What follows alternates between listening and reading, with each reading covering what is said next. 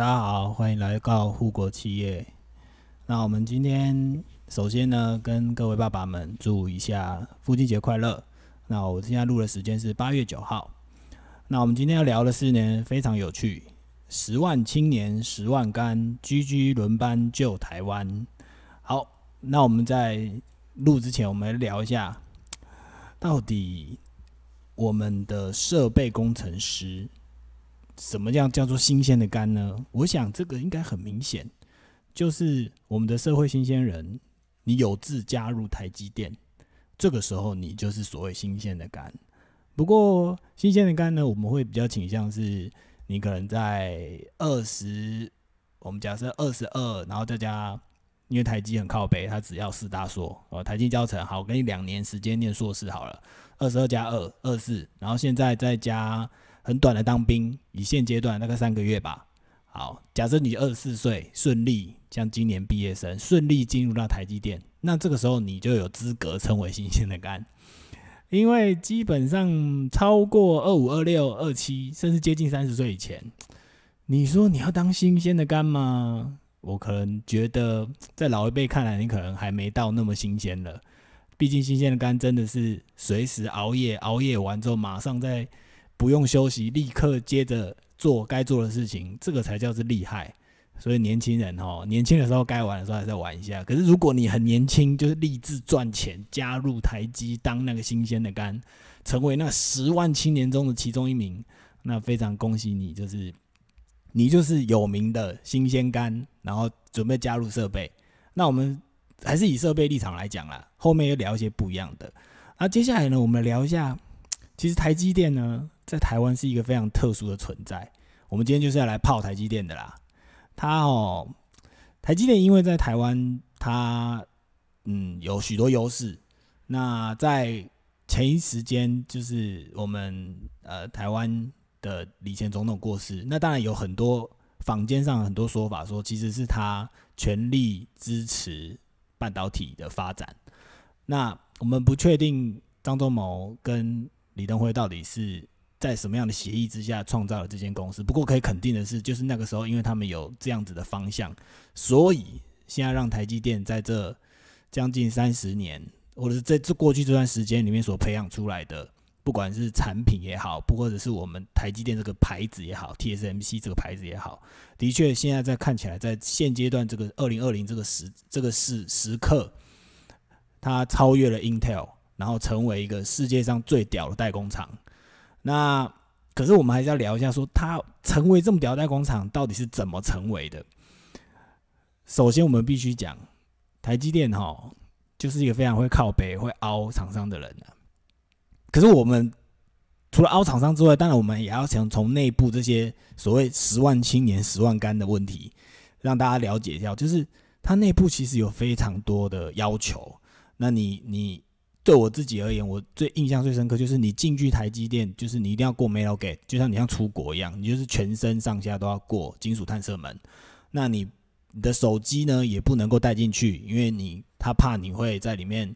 呃，不管是拍照，因为现在的智慧型手机功能很强大，不管是拍照或录制，就是带一些不该带出来的东西，所以就会要求你，你进去是不能有任何 smartphone，或者是你也不能。呃，USB 啊，什么都不行，就是你要一个很干净的状况底下进到 公公司里面，然后开始工作，然后你就在里面封闭的，不管是八到十二小时，你就是只能做你想要做的事情，然后你也不能够对外接触，因为你。你的手机都被收起来了嘛？那你唯一能够打电话是一种是那种智障型手机，就是那种最简单的，只能够打电话、传简讯。以前你们在手机刚出来的年代，就是只有那个地方还会有这种东西。所以你要坊间上现在要买那种智障型手机，哦他妈还不好买，因为它已经停产了。所以在这个里面，我们先由内而外讲，为什么在。呃，厂对厂商而言，台积电的工程师或台积电的老板们都这么靠背，是因为我觉得从内部来开始讲，他们内部就是一个十分靠背的地方。那会给你很多做不到任务，或者是说给你试看看，就是让你了解你自己的极限。就是啊，干出很多 KPI 给你，或给你很多 project，让你想办法完成。那台积电之所以这么强，就像我刚刚前面讲的，如果你是四大硕、台金教程，那它都很常吸引到这些年轻的学子们。那这个时候，因为你们又是新鲜的肝，又有聪明的头脑，所以才造就了台积电目前现阶段的状况。那因为其实我有在里面听过，就是台积电就是说哦，怎么台呃清大帮啊、交大帮啊，就是如果你是这两所学校，你去面试的时候，maybe 在面试官的那一关就会知道说，OK，你是哪个学系出来的，或是你的指导教授是谁？然后哎，我可能是你以前的什么什么学长。那通常这种学生就是这种人，恭恭喜你，就是你要进入去赚台积电的，去得到台积电的薪水，那就你是相对容易的。那其他的学校的硕士生，就我了解，好像顶多最低好像是到逢甲，然后逢甲在以下的，可能就要看你的机运，除非你真的在某些部分表现很特殊或者是很强。那你有人推荐你，你可能 maybe 有机会进去，这个可以大家自己去了解一下，因为这个实际的状况是我没有加入过，可是我 support 过，所以回到内部是如此紧张压力的状况底下，那他回到外部对这些所谓的外包商或是呃 vendor 们，就是啊讲起话来是毫不客气，就是干爆你们呢，因为其实他们的问题就是，如果今天我做不到的事情。有另外一个人可以让我甩锅，那我就是毫不客气的把锅甩给你们，因为你们就是厂商。那在我自己的经验就是，这些厂商就是，如果你是不管是卖设备给台积呀，或提供料给台积呀，提供呃 s e c o n source 给台积呀，这些人就是我跟你讲，你你的老板为了赚台积电的钱哦，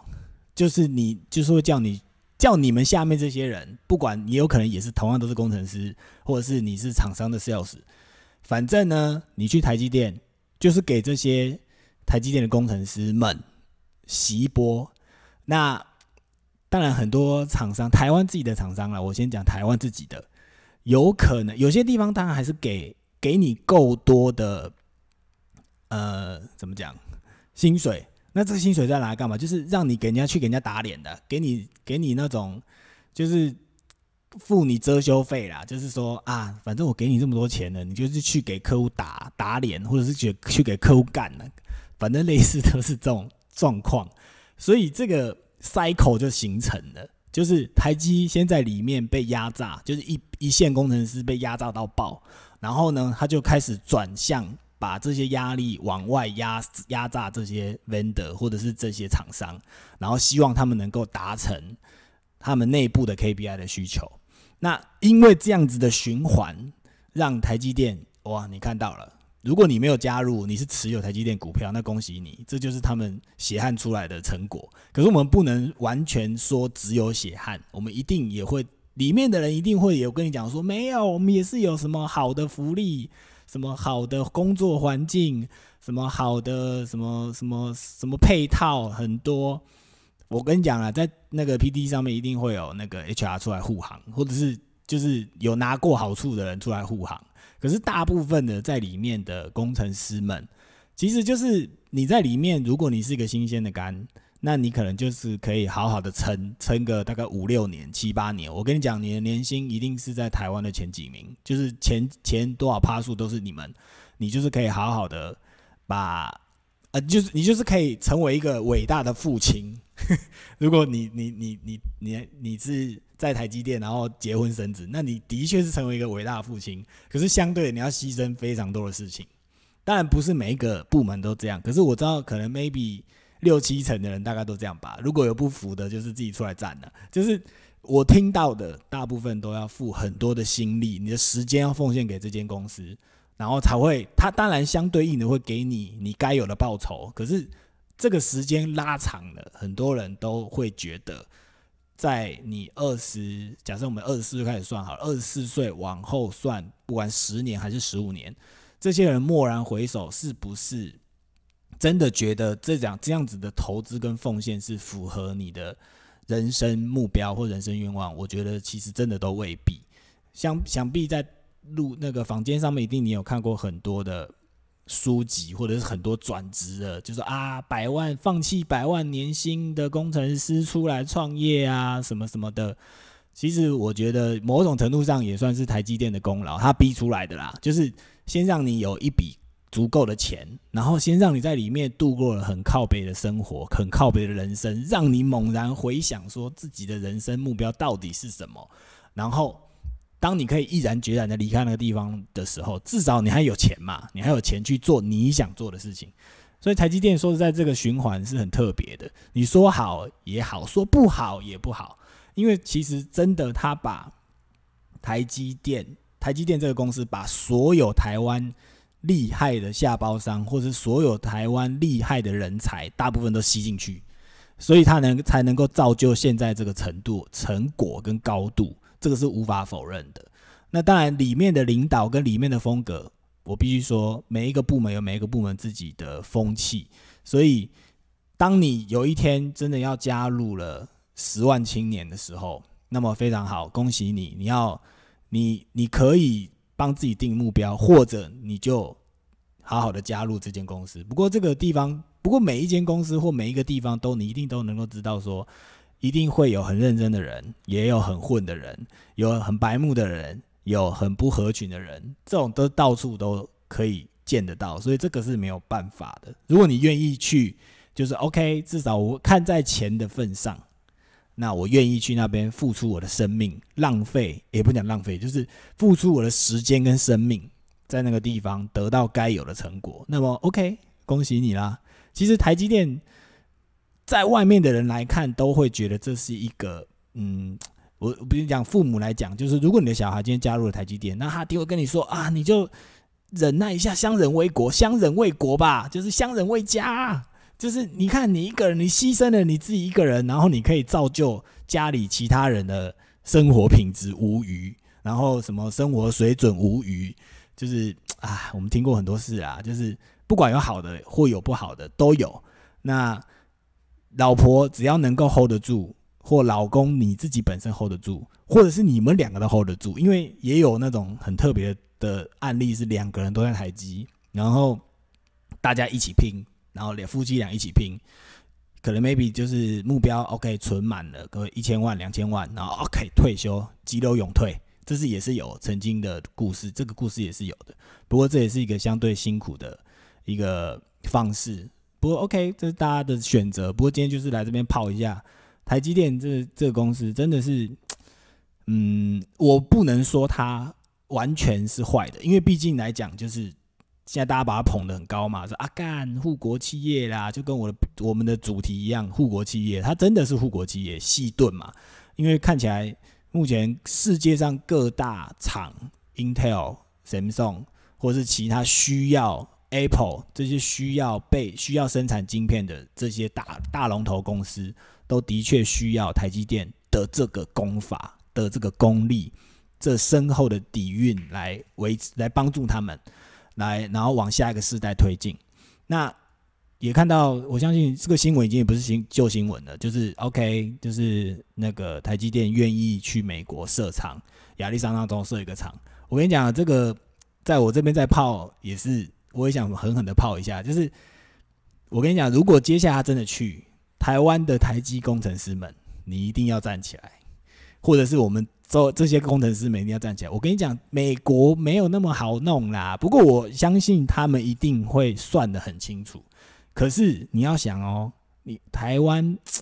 台湾的工程师，我们不要讲啊，讲比较讲比较政治不正确，就是他妈奴啊！可是这也没办法，因为你为了生活，你要五斗米折腰啊，你就是成为那个奴啊。可是当你回这次，如果真的要去美国设厂，哎，美国人这么奴吗？台积电，你在美国，你要如何带领这一群美国人，或者是你你要让多少台湾人去呢？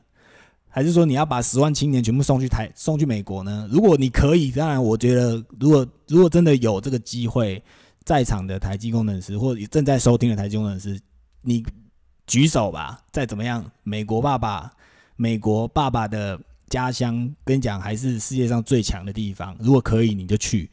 因为那个地方至少你当你跳到那个环境之后，你可以做一些不一样的改变，或者是跳脱台湾这样子的环境。因为我自己也跟美国的厂商口耳过，美国不是那么好弄的啦。美国就是呃，大家就是照规矩来，然后人权至上。你以为美国会像这样有十万青年十万干妈？哪有可能？美国人真的会愿意就是干跟你跟你在那边拼吗？一天上十二小时吗？我跟你讲，没那么容易啦。除非台积，所以为什么台积说它的呃，应该算五纳米吧？对我记得没错是五纳米，五纳米去，因为五纳米现在在台湾已经生产啦，所以表示它其实是有足够的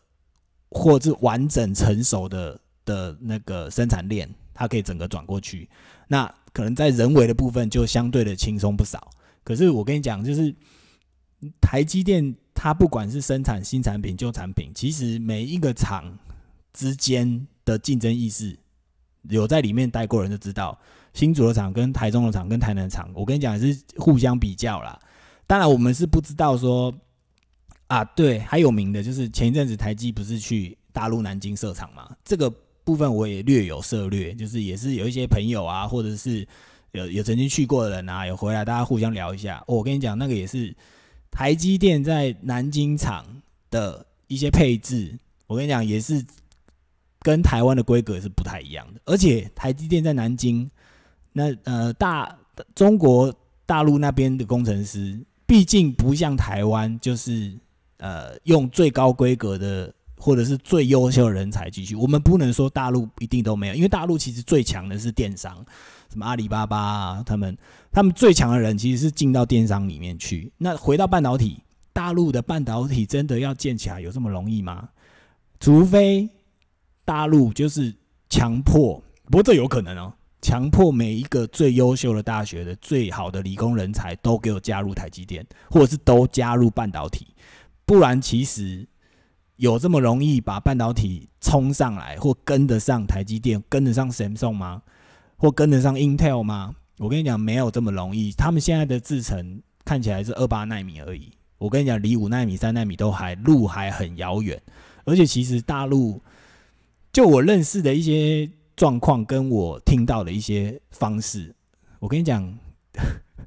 他们连电脑重开都不会重开，你一定觉得很夸张，对不对？干你一个设备工程师吗？在你们工程师连电脑重开都不会，我跟你讲，就是不会。他们里面的人，我自己亲身经历，连电脑重开都不会。你说这样子怎么可能赶得上我们现在台湾的半导体？而且讲一个好好好听、有趣的，就是大陆的目前的半导体产业内在的形状，就是台湾的形状。当然也有可能是神送啦，也有可能是日本，因为我知道那些呃，目前他们最大的那些半导体的集合，他们其实是花了很多钱，挖了很多的人来到他们的厂区去做服务，或请他们重金礼聘过来带领这个生产线。可是实际上，而且现在，可是因为你现在回过头来看，就是说啊，干台积现在就是。又变成全世界最强的，然后又超过 Intel。我跟你讲，现在如果他要挖台积电的人去，我跟你讲，那个价码不是开玩笑的。可是因为你们其实现在也不太敢去，会真的要去，就是你要做好心理准备，就是 OK 那个地方，嗯，呃，不管是吃的、住的、用的，或者是呃。呃，医疗设备啊，生活物资啊，你们现在 OK？电视上都很多报道，都你愿意去，当然没问题，因为他们一定会给你相对优渥的薪水，一定会超过台湾给的薪水。可是我跟你讲，这个状况，我自我自己觉得，这个状况会结束，直到台积电在美国设厂。我跟你讲，在美国设厂，我跟你讲，你那个薪水拿出来看哦，不是开玩笑的，就是美国的薪水抽税抽超重。而且重点，美国人的薪水一定已经比台湾高那么多了。那你怎么样能够在压制美国人的薪水状况底下，然后还让美国人做同样的事？我跟你讲，真的，我自己现在回过，我现在自己认真想啦，或者是台积电内部员工自己想啦。虽然你们可能在内部已经听过很多消息，可是光是这个我就觉得干莫名其妙。如果台积在美国愿意付出。比如说三倍薪水好了，那台湾的台积电工程师，你们要不要举手跟你们的公司说干？那我也要三倍。这个是一个很值得思考的问题。虽然现阶段可能觉得大家觉得时间还没到，说 OK，这只是一个 deal，可能还没正式开始。可是这的确是一个非常有趣的现象。你说美国人就比较高贵吗？还是说美国我们 follow 美国的当地的制度？好，OK，当地的制度没问题啊。那是不是反过来讲，就是台湾的制度太低，就是能让我们这一群优秀的工程师们没有办法领到相对应的薪薪水？这的确是一个 非常吊诡的事情。如果他真的到时候在美国建厂，然后开出美国的薪水，那么欢迎台台积电内部的员工自己来去比较一下。当然，如果你可以自己举手说 “OK，我要去，我要去美国”，嗯，那恭喜你，你去美国，我相信公司不会亏待你的啦。因为美国的薪水跟台湾比起来，一定是不一样的水准。那当然，我们也是有认识一些朋友，就是已经去呃美国工作了。那他在那边拿到的薪水，说实在的，跟台湾比起来，真的是完全不一样。可是相对的税也是抽很重啦，所以这个部分哦，大家可能自己到时候衡量一下。不过我是觉得，如果是年轻的设备工程师，或年轻的制程工程师，或年轻的工程师们，你是十万青年十万干的年轻的干们，如果真的台积到时候有需求，就像那时候去南京有个什么夜鹰部队吧，那你就可以自己举手。我真的觉得去美国是一个不错的 option。在对于你的职业生涯里面，至少你可以跳脱说，嗯，不是只有设备工程师这条路，因为至少你去美国，你会面对到的文化冲击，或者你学习到的呃经验，或者是你能够得到美国人工作的方式，是完全不一样的经验。因为其实，嗯，很难得有半导体厂的工程师能够去到国外工作。就是 maybe 有，也比如说，呃，就我知道了，可能什么美光，就台湾现在有美光，美光半导体，那他们有些工程师是可以去，OK，去日本啊，去新加坡啊，也是可以去美国啊，这种都有。只是说台积电的话，顶多就是目前我知道应该就是南京有啦，然后我只讲厂区啊，就是设备厂区，就是你生产链的厂区。那美国因为现在才开出。相对应的条件嘛，所以就是如果大家有兴趣，或者是未来可两年后吧，我们台湾新鲜的肝，两年后新鲜的肝，或者是你现在正在呃现在是大学生的人，然后你可能是理工科的，你有机会就是去去准备要进入职场，那这个时候两年后 maybe 时间机会就是你的，就是你可以好好的准备去准备挑战去美国的厂区服务。不过 对啊，不过大部分。我知道的应该都是还是以内部有经验的为主啦，只是就是好有趣，就是我到时候就想看看，而且重点是台积电要带过去的人，还不是只有人而已哦，就我刚刚讲的，你周边的设备，你周边的下游厂商，是不是也要一起过去？这也是一个挑战，所以到底这件事情能不能成，我们等到时候再说。那我们内部呃台湾。